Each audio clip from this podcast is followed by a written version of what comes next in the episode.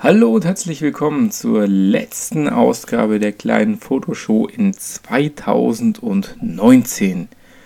Ja, es ist tatsächlich schon der 31.12.20.30 Uhr auf die Minute und jetzt mache ich meinen letzten Podcast für dieses Jahr. Ja, und was macht man so am Jahresende? Man denkt viel darüber nach, was ist denn im letzten Jahr gut gelaufen, was ist schlecht gelaufen. Das klingt immer so abgedroschen, aber letztendlich schlecht ist es das Ganze nicht, weil man kann sich dann doch auch wieder Gedanken machen, wo soll denn die Reise hingehen, was möchte ich erreichen im kommenden Jahr. Und ja, ich möchte so mal, vielleicht mal steige ich damit ein, ich habe jetzt in meinem Instagram-Account, habe ich meinen Top 9, äh, wie sagt man dazu, Post gemacht. Ja, also ich habe mal geguckt, was waren denn, oder gucken lassen, was waren denn meine Top 9 äh, Beiträge. Und ich muss jetzt als erstes sagen, ich bin total happy, dass ich ähm, in, im Endeffekt dieses Jahr 15.000 Likes bekommen habe bei aktuell äh, 3.237 Followern. Herzlichen Dank dafür an alle, die meine, meinen Content angucken, liken, kommentieren. Ähm, da bin ich ja nicht in der kleinen Fotoshow zu finden, sondern The Underline Photo Nerd.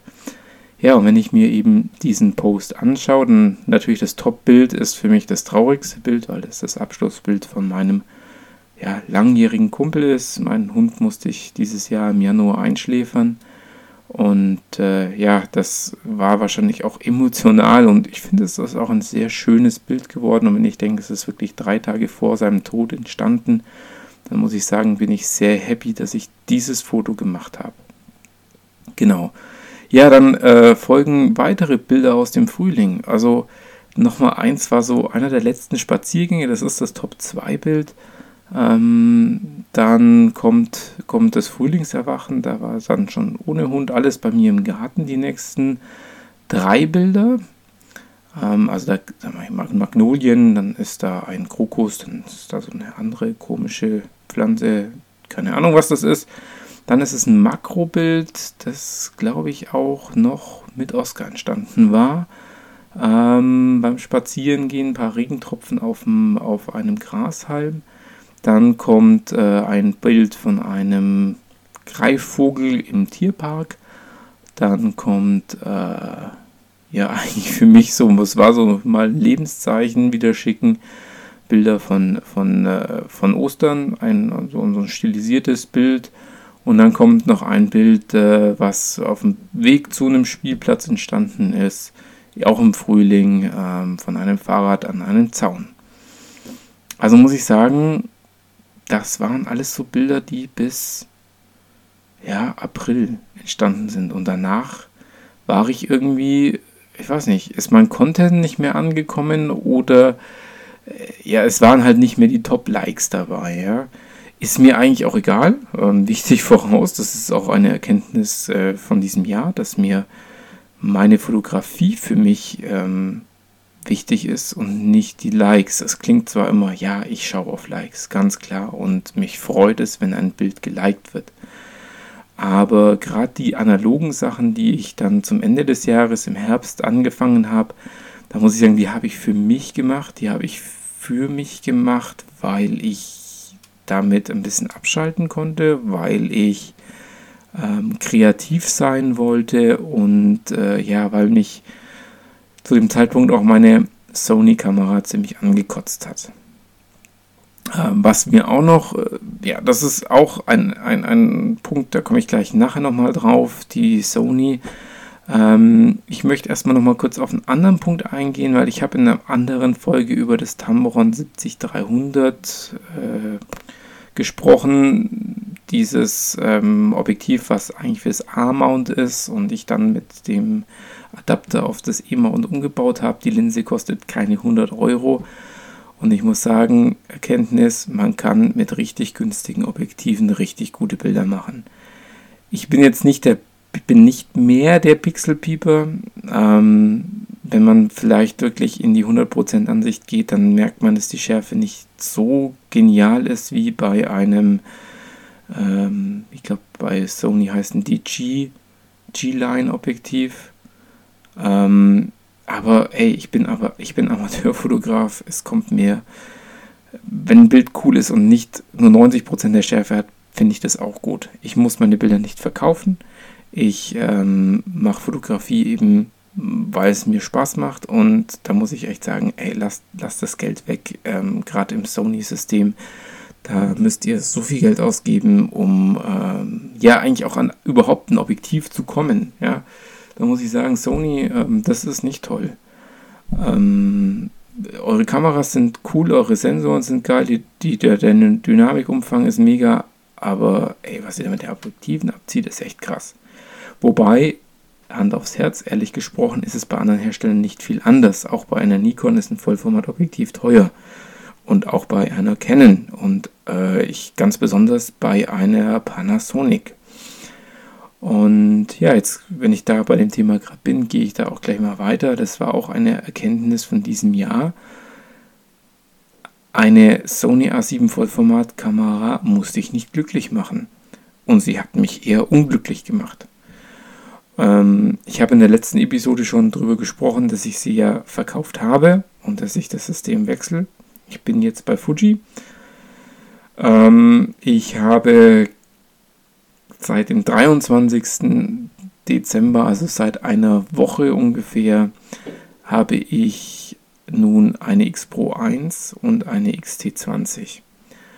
Und ich muss sagen, der Autofokus einer X Pro 1 ist mit den Objektiven, die ich hatte, vergleichbar mit einer Sony Alpha 7 II. Das ist erstmal ein ganz schön, äh, ganz schön krasses Ding, ja. Äh, die X Pro 1 ist nicht gut im Autofokus, ganz klar. Aber sie ist genauso schnell wie eine Sony Alpha 7 II mit günstigen Objektiven. Und äh, das äh, muss man sich auf die Zunge zergehen lassen, da die X Pro 1, ich glaube, eine 8 Jahre alte Kamera ist und die Sony Alpha 7 II auch nicht die neueste, aber ein paar Jährchen jünger ist. Und ähm, ja, also Vollformat macht nicht glücklich. Oh, ich denke hier die ganze Zeit an das Mikrofon, tut mir leid. Ähm, Vollformat muss nicht glücklich machen, kann glücklich machen. Mich macht es nicht glücklich. Ich bin Hoffentlich sage ich das in einem Jahr auch. Ähm, bin echt happy drüber, dass ich jetzt auf Fuji bin und dass ich jetzt wieder kleine Objektive habe, dass ich ein leichtes System habe und dass ich, jetzt kommt, JPEG fotografieren kann. Erkenntnis des Jahres. Nummer, keine Ahnung. RAW fotografieren ist toll, ist aber nicht immer notwendig. Ähm, was meine ich damit? Ähm, ich glaube, ich könnte die Folge auch nennen Don't Shoot Raw. Ähm, ganz ehrlich, wenn du deine Familie fotografierst, wenn du, ähm, also ich sage jetzt mal in einer Art Schnappschussfotografie unterwegs bist, wenn du in einem einigermaßen vernünftigen Lichtsetup unterwegs bist, das heißt, du jetzt nicht unbedingt in die untergehende Sonne fotografierst oder irgendwo ein riesen helles Licht und richtige Schatten drauf hast, wo du viel Dynamikumfang brauchst, also helle und dunkle Bereiche abdecken musst, ja, dann äh, brauchst du nicht unbedingt JPEG, äh, RAW. Wo ist denn JPEG noch schlechter? Man sagt, die Schärfe durch das Komprimieren nimmt ein bisschen ab. Über Schärfe habe ich mich vorhin schon beim 70-300 ausgelassen. Ist im, wenn man Pixel piept, ganz, ganz wichtig. Ja, man hört, heute ist der 31. Vielleicht hört ihr es im Hintergrund, draußen knallt Ja, und also Schärfe haben wir jetzt gesagt, Dynamikumfang und das dritte, was äh, ein RAW auch noch Vorteile bietet, ist, dass äh, ein Weißabgleich nachträglich viel besser gemacht werden kann. Du kannst auch bei einem JPEG einen Weißabgleich anpassen, falls, falls, die, falls die Kamera ihn irgendwie falsch interpretiert haben sollte, kannst du das viel einfacher korrigieren, beziehungsweise einfacher geht es bei beiden, nur du hast bei RAW weniger Gefahr, in Farbinformationen beziehungsweise lichte und dunkle Bereiche dann hier Informationen zu verlieren. Da hat RAW seinen Vorteil, dass du hier besser unterwegs bist. Aber wenn du, wie ich, einfach mal Fotos machen willst und die dann mit deiner Familie teilen willst, Bei uns ist eben dieses Jahr Punkt Nummer eins, warum wir Fotos gemacht haben, war eben, ähm, dass wir das Aufwachsen meines Sohnes dokumentiert haben und da brauche ich kein RAW.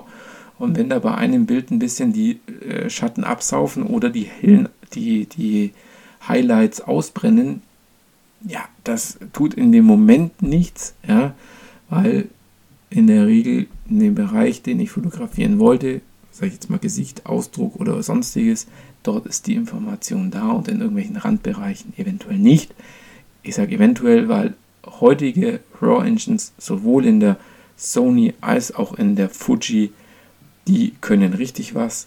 Und auch, dass ähm, eine, eine, ah, ich habe es gleich, ein Dynamikumfang, nein, Weißabgleich falsch gemacht wird, Weißabgleich was. Heutige Kameras, die können richtig gut fotografieren, die können richtig gut arbeiten. Die Entwickler von diesen Kameras, die stecken richtig viel Know-how rein und ähm, die können, haben ihre, ihre, ihre RAW oder ihre JPEG-Geschichten ähm, so gut im Griff, dass ich sagen muss, ähm, da ist alles gut. So, jetzt, jetzt werde ich gerade eben ein bisschen geschockt. Äh, ich wollte euch nämlich sagen, wie viele Bilder ich gemacht habe. Ich kann es nicht sagen, da ich meinen Lightroom-Katalog leider kaputt gemacht habe und da jetzt irgendwie nur noch ganz komische Bilder drin. Nein, ich habe das grün bewerten Merkmal noch drinnen. Jetzt mache ich das hier mal raus. Da kann ich jetzt mal hier ganz kurz. Ja, doch. Nee. Ich habe mehr wie 150 Bilder gemacht. Na gut, ähm, dann kann ich nicht sagen, wie viele Bilder ich dieses Jahr gemacht habe. Ähm, nee. Doch, ich möchte ganz kurz probieren. Lightroom ist, ich, da kann man doch hier irgendwo sagen, hier oben keine, so, zack, keinen Filter machen. Und wenn ich keinen mache, dann sehe ich auch kein Bild mehr. Doch, jetzt hat Attribute wählen. Entschuldigung, dass ich das jetzt schlecht vorbereitet habe, aber das wollte ich jetzt mir auch nochmal selber kurz vor Augen führen. Metadaten heißt das Ganze. Und ich habe immer noch 148 Bilder. Okay, ich habe irgendwie meinen Lightroom-Katalog kaputt gemacht. Nicht schlimm, ich habe ne, hab ein Backup davon. Ähm, aber ich glaube, ich habe um die 20.000 Bilder dieses Jahr gemacht. Doch, jetzt zeigt es mir an. 29.000 Bilder habe ich dieses Jahr gemacht. Das ist RAW und JPEG, also im Vergleich zum letzten Jahr 47.000. Natürlich war da das erste Lebensjahr meines Sohns sehr dominant und im Jahr 2017 21. Also ich bewege mich auf dem auf irgendwie einem durchschnittlichen Niveau weiter. Jedoch sind viele meiner Bilder nicht mehr kreativ, sondern eher, ähm, wie soll ich sagen, dokumentar dokumentarisch. Und das möchte ich nächstes Jahr wieder ein bisschen ändern. Nächstes Jahr möchte ich wieder mehr, ähm, mehr kreativ unterwegs sein, was ich jetzt Ende des Jahres schon mit analog angefangen habe. Ich glaube mit meiner Fuji und ich muss sagen, diese Filmlooks, die ich simulieren kann, da bin ich echt sehr glücklich drüber. Das macht mir aktuell noch sehr viel Spaß. Und auch da werde ich bestimmt weitermachen. Wie, was zum Thema Podcast habe ich noch gar nichts gesagt. Ja, der Podcast kam eigentlich so ab Mai, Juni, so wie ich es wollte, fast jede Woche raus. Und ähm, wenn ich jetzt auch mal in meine Podcast-Statistik reinschaue, dann muss ich sagen, dann bin ich auch da nicht unglücklich drüber, äh, wie das Jahr gelaufen ist. Also wenn ich jetzt hier das anschaue, habe ich dieses Jahr 2200 Wiedergaben äh, und das finde ich jetzt gar nicht schlecht für das, äh, die ersten Monate und ich freue mich über jede einzelne Wiedergabe und über jeden Zuhörer, der hier bei mir sich das anhört und über jede E-Mail, jede Nachricht bei äh, Instagram oder auf der Homepage von der kleinen Fotoshow das ist die minus kleine minus photoshow.wibli.com. Ähm, da gibt es ja zu jeder Folge einen ganz kurzen Blogbeitrag und die Möglichkeit zum Kommentieren. Da möchte ich mich auch allen, bei allen bedanken, die kommentiert haben. Und ich weiß, es gab zu einer Folge einen Hinweis von einem, von einem Zuhörer, den ich immer noch nicht weitergegeben habe, aber ich habe ihn nicht vergessen. Ähm, da ging es um das Thema ähm, wie mache ich schärfere Fotos. Und äh, da war ja mein Hinweis, mit den Brillenputztüchern zu arbeiten. Und er hat mir hier einen, einen äh, neuen Hinweis gegeben, was, ich, was man da tun kann, weil diese Brillenputztücher sehr hart sind.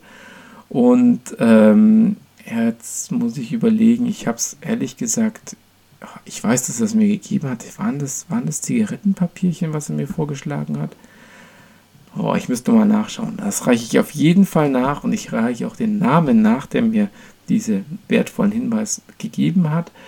Und ich möchte mich auch für die äh, Unterstützung meiner Freunde, die mir direktes Feedback häufig auch per Sprachnachricht geben, vom René, vom ähm, Podcast äh, Beloved Podcast. Ähm, heißt der Beloved Podcast? Ja, ich glaube schon. Ähm, René, ganz herzlichen Dank, dass du mir immer wieder Feedback gibst und ähm, auch an den Sascha, mit dem ich ja hier die ersten Folgen, nein, der heißt nicht Beloved Podcast, sorry, nochmal ganz kurz zurück, das ist der Together Podcast. Ähm, das ist ähm, in erster Linie eben René Schreiner und Alex König, die den machen und äh, René kenne ich hier, der kommt ja um die Ecke und äh, René, vielen, vielen Dank, dass du mir immer wieder Feedback gibst. Und auch an Sascha, dass du mich immer wieder unterstützt und mir auch Feedback gibst. Und äh, das in einer, ich sage jetzt mal, intensiveren Art, wie die anderen Kommentare eben sind. Ich freue mich aber über jedes, jedes Feedback und über jeden Kommentar. Und ich würde mich auch freuen, wenn du Lust hättest, mit mir zusammen diesen Podcast in Zukunft zu machen. Weil es ist echt verdammt schwer, hier einfach ins Mikrofon zu reden und einen roten Faden zu haben. Und wenn man einen Sparingspartner hat, mit dem man sich über ein Thema unterhalten kann, dann kommen vielleicht auch mal Kontroversen aus, man kann sie diskutieren und es wird für euch Zuhörer spannender. Und das ist etwas, wo ich den Podcast nächstes Jahr hinbringen möchte, entweder durch einen, ja, eigentlich einen Partner. Ähm, also wenn du da Bock drauf hast, melde dich ja, The Photo Nerd auf Instagram oder in einem Kommentar oder schreib mir eine E-Mail. Wenn du auf Instagram gehst, äh, bist, kannst du mir auch direkt eine E-Mail schreiben. Ja, ähm, darüber würde ich mich freuen. Oder vielleicht auch, wenn du sagst, ich wäre ab und zu mal gern dabei oder ich würde mich mit dir gern mal über Fotografie unterhalten und wie du das in dem Bereich siehst. Die kleine Fotoshow ist ja gestartet unter dem Aspekt klein, nicht weil ich einen kleinen Podcast machen möchte, was ich auch mache, aber die Hauptintention war, weil ich eine kleine Kamera verwenden möchte.